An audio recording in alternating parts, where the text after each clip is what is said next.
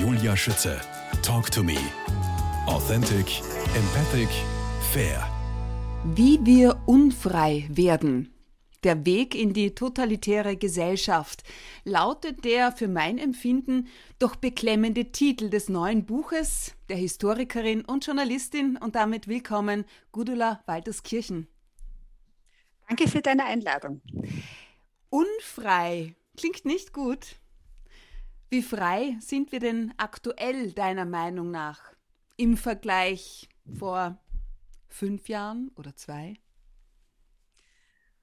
Es kommt darauf an, äh, in Österreich natürlich sind wir in einer sehr privilegierten Situation äh, lange gewesen, über Jahrzehnte. Wir kennen ja auch noch den Eisernen Vorhang, gleich in unseren Nachbarländern, da hat es anders ausgesehen.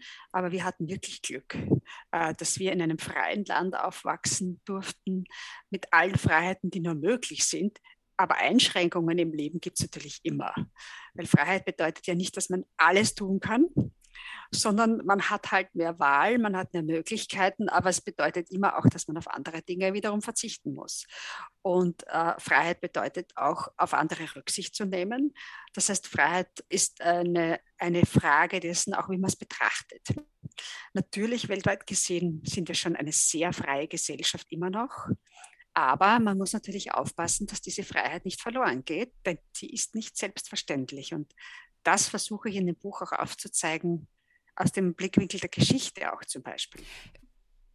Als promovierte Historikerin, die du ja bist, waren Menschen jemals wirklich frei? Also in der Geschichte ist eigentlich eine freie Gesellschaft die absolute Ausnahme.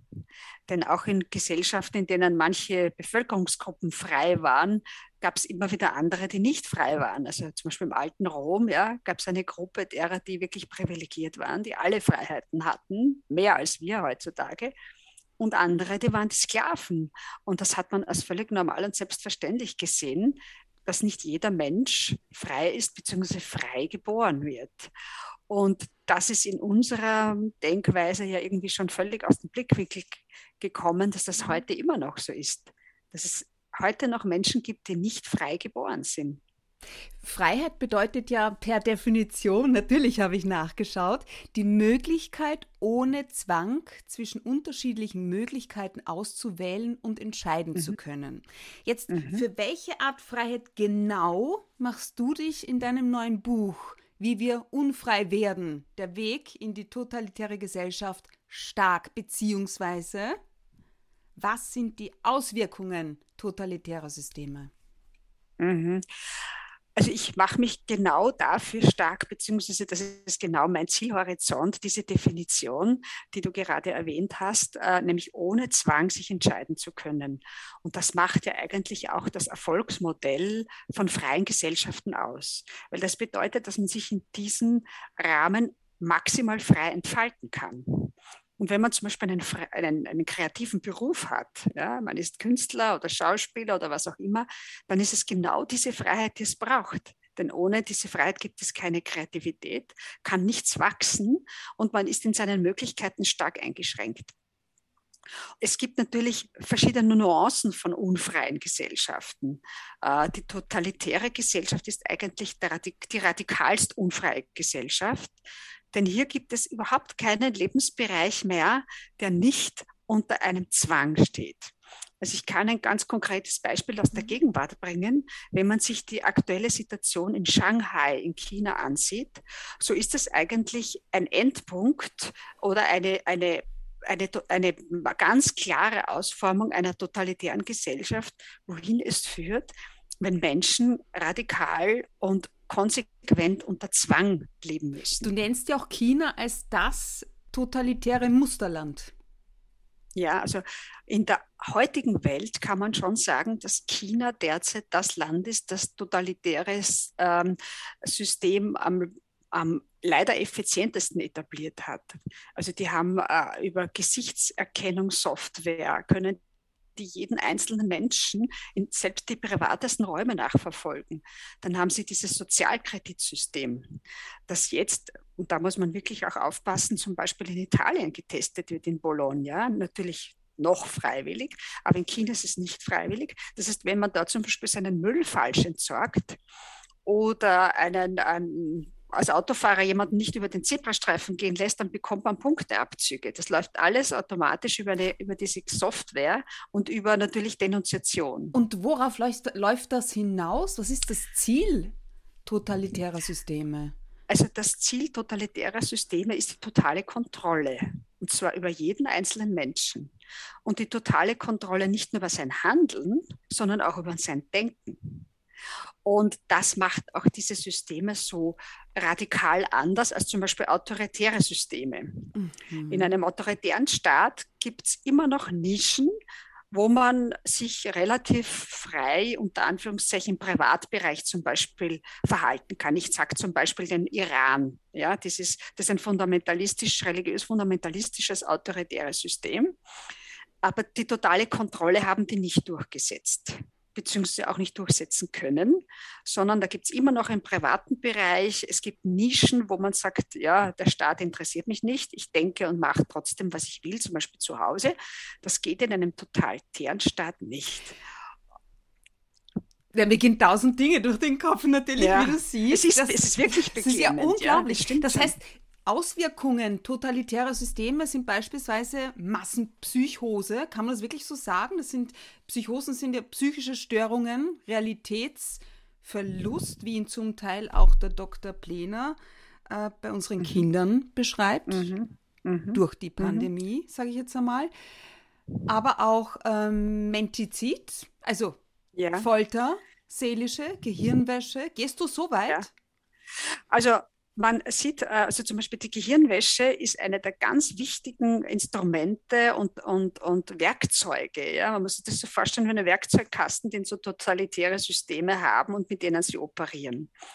Äh, es gibt heute zum Beispiel in manchen Ländern des ehemaligen Ostblocks, man müssen über die Grenze fahren in, in, nach Tschechien, gibt es in jedem Ort noch diese Lautsprecher, die an den Telegrafenmasten montiert sind, mhm. mit denen die Menschen faktisch Tag und Nacht beschallt wurden, mit Parolen, mit Ansagen, mit bestimmter Musik. Das heißt, es gab keine Möglichkeit, sich dem zu entziehen. Und die Gehirnwäsche funktioniert ja so, indem du äh, gewisse Parolen, gewisse äh, äh auch Propaganda natürlich, den Menschen so lange äh, äh, eintrichterst, und man sagt ja eintrichtern, bis sie davon wirklich beherrscht werden. Äh, in Kriegen erleben wir, erleben das jetzt auch äh, im, im, im aktuellen Krieg äh, in der Ukraine. Propaganda ist eines der wichtigsten Instrumente äh, von, von totalitären Gesellschaften. Mhm. Mhm. Und der Hebel dafür, dass man Menschen überhaupt so weit bringt, dass sie dem folgen, weil das beginnt ja irgendwo einmal, das ist die Angst. Ja. Äh, das ja. sieht man auch immer ganz klar in der Geschichte.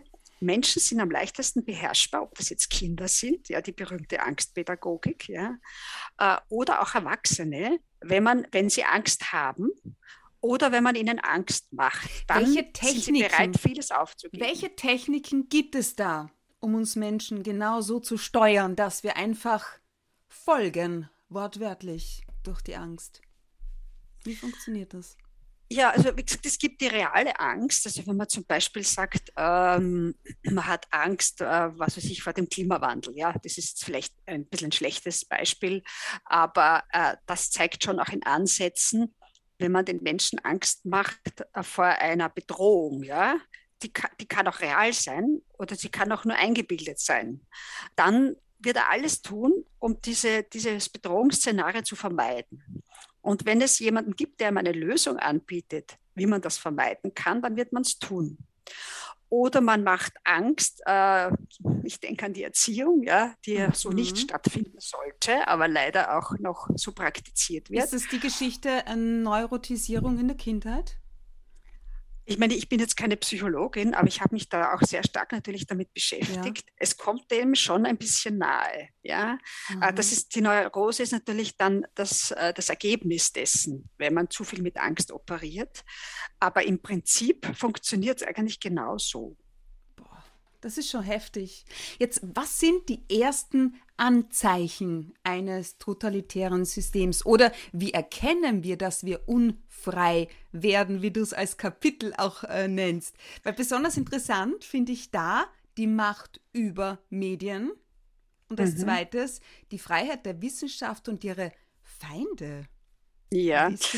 Also wir, wir haben das, ja genau, Nein, man hat das in der Geschichte eigentlich immer wieder gesehen. Ganz wichtig ist es für, wenn jemand eine totale Herrschaft oder auch einen autoritären Staat äh, etablieren will, ja, es muss ja nicht gleich totalitär sein. Mhm. Also wenn einer nicht demokratisch, sondern äh, unumschränkt herrschen will, ungestört ja, von, von Bürgern oder von anderen Einflüssen, dann muss er natürlich die Menschen beeinflussen.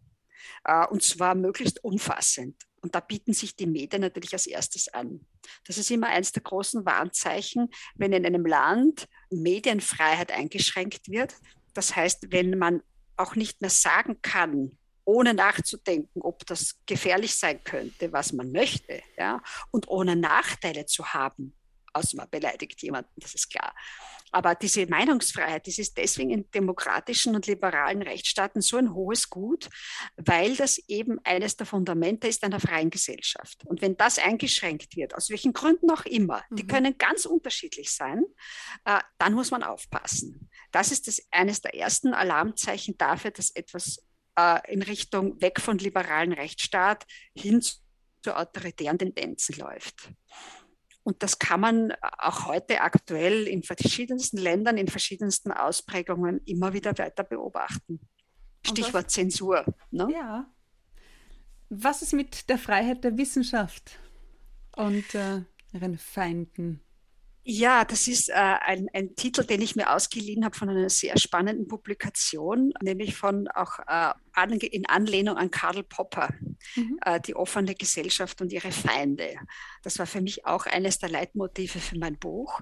Das sind so die allgemeingültigen Erkenntnisse, die immer wieder anwendbar sind. Also Popper hat da wirklich sehr viele wichtige Dinge damals geschrieben, der selber auch ein totalitäres System erlebt hat, nämlich den Nationalsozialismus. Und in der Wissenschaft ist es so wie mit der Kunst. Da merkt man als erstes oft Anzeichen einer Tendenz, die dann in der, anderen, in der restlichen Gesellschaft erst später sichtbar wird. Äh, und in der, in der Wissenschaft merken wir schon in den westlichen Ländern, ich rede jetzt nur von den westlichen Ländern, ja, in Diktaturen äh, und, und auch in China läuft das natürlich völlig anders. Die sind gar nie so weit gekommen, aber in den westlichen Ländern merkt man, dass in der Wissenschaft die Meinungsfreiheit und der offene Diskurs schon seit langem eingeschränkt sind. Also das geht schon seit vielen Jahren so. Äh, interessanterweise ausgehend von Amerika, wo gewisse äh, Worte nicht mehr gesagt werden durften oder Beispiel? gewisse Themen nicht mehr angesprochen werden durften. Also da geht es zum Beispiel ganz stark um den Begriff Kolonialisierung. Ja, äh, dass man äh, etwa zum Beispiel Christoph Kolumbus äh, in Vorlesungen nicht mehr erwähnen durfte, weil das war jetzt nicht der Entdecker Amerikas, sondern das war ein Kolonisator, der die Einheimischen unterdrückt hat, beziehungsweise ja, die unter ihm gelitten haben. Und damit darf man den eigentlich an den Universitäten nicht mehr erwähnen. Also so geht das, wird das immer mehr eingeschränkt, ja. Äh, oder auch natürlich äh, die Das die, ist ja wie Bücher, das ist ja wie Bücherverbrennung. Es hat Tendenzen dazu, ja, und es gibt auch Literatur, die mittlerweile an Universitäten, äh, also wie gesagt, ganz stark merkt man es in Amerika, Mhm. nicht mehr erwünscht sind, die auch aussortiert wurden, die nicht mehr gelesen werden sollen. Und interessant ist die Argumentation, weil das ist den Studenten nicht zumutbar.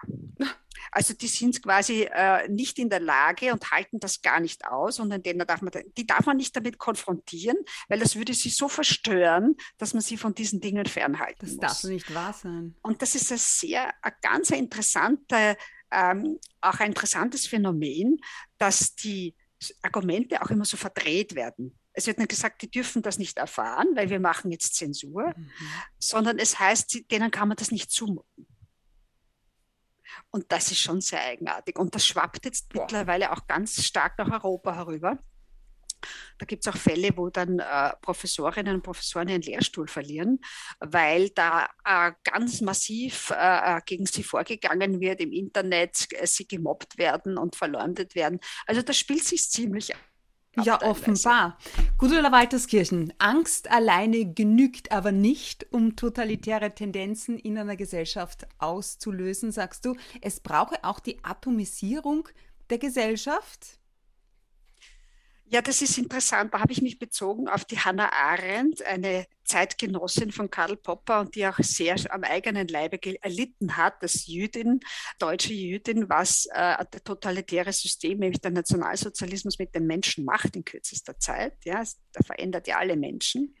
Und sie hat das analysiert in einem großartigen Buch äh, und hat da unter anderem die sogenannte Atomisierung der Gesellschaft äh, analysiert. Und ich fand das sehr spannend, weil wir haben das in den letzten Jahrzehnten auch in Europa beziehungsweise auch in den USA bemerken können, eine Tendenz dazu, den Menschen zu vereinzeln. Also moderne okay. Gesellschaften funktionieren ja nicht mehr in Sippen oder in Großfamilien, sondern sie funktionieren, dass der alte Mensch ist im Altersheim, das Kind ist im Kindergarten, möglichst schon kurz nach der Geburt, je früher, desto besser. Und der Erwachsene verbringt idealerweise den ganzen Tag außer Haus, jeweils auch in seinem Arbeitsbereich. Das hat sich mit der, mit der Industrialisierung so entwickelt und ist heute äh, schon sehr stark ausgebaut. Und das führt natürlich dazu, dass zum Beispiel so Familienzusammenhalt äh, immer schwieriger ist. Also weil man immer weniger Zeit miteinander verbringen kann. Das wird verhindert oh, und, und, unterbunden offenbar dann, ne? So sagen wir so, es ist, es ist äh, eine Entwicklung, die sich aus der wirtschaftlichen ähm, Perspektive so ergeben hat. Mhm. Ich würde jetzt gar nicht sagen, dass das von Anfang an das Ziel war, dass dann der Mensch einer totalitären Kontrolle unterworfen wird. Aber es erleichtert es letztlich auch, dass es sich durch die Anforderungen der modernen Gesellschaft und, und Wirtschaft so entwickelt hat.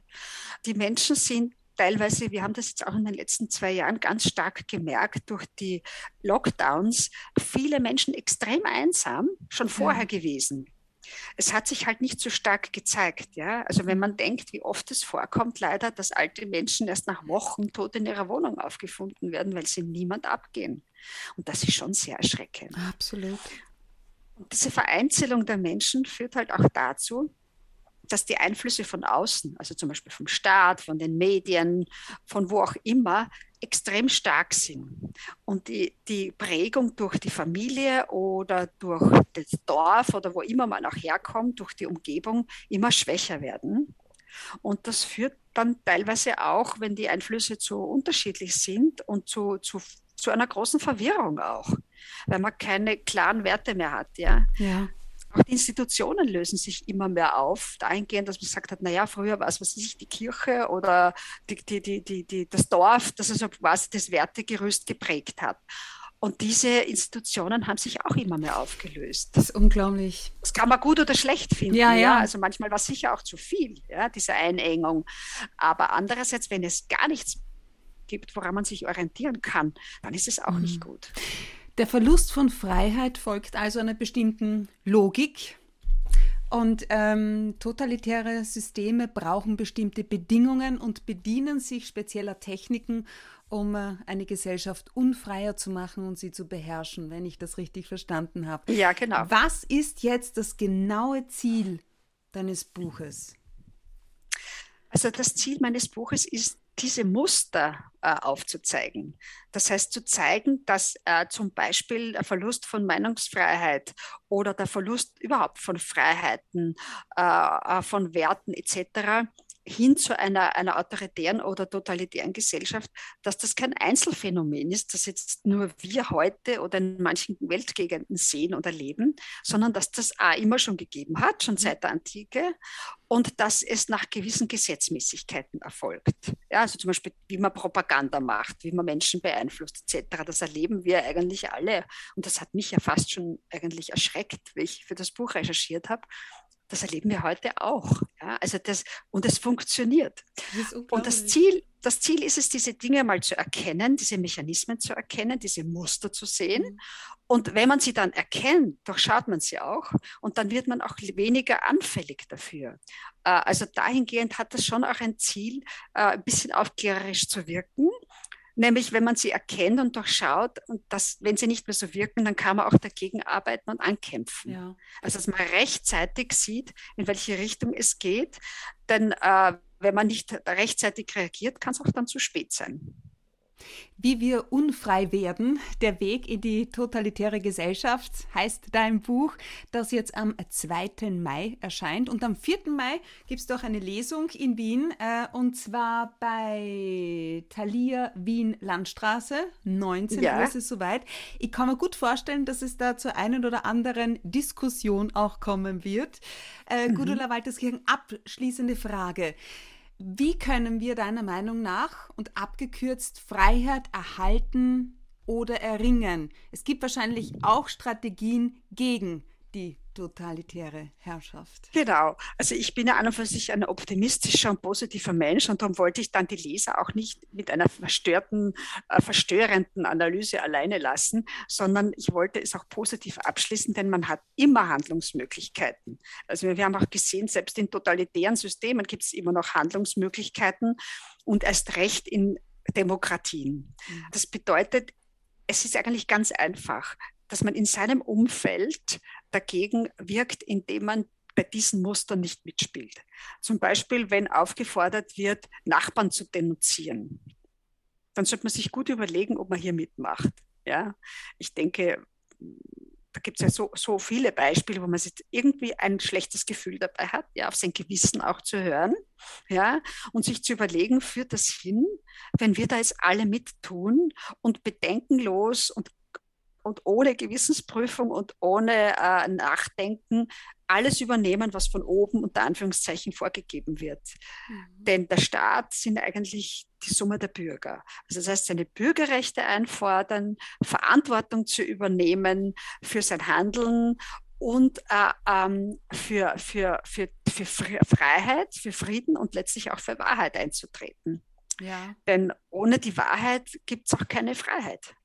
Das ist ein sehr gutes Stichwort, Gudula Walterskirchen, denn über Qualitätsjournalismus im Besonderen unterhalten wir uns auch gleich in Teil 2.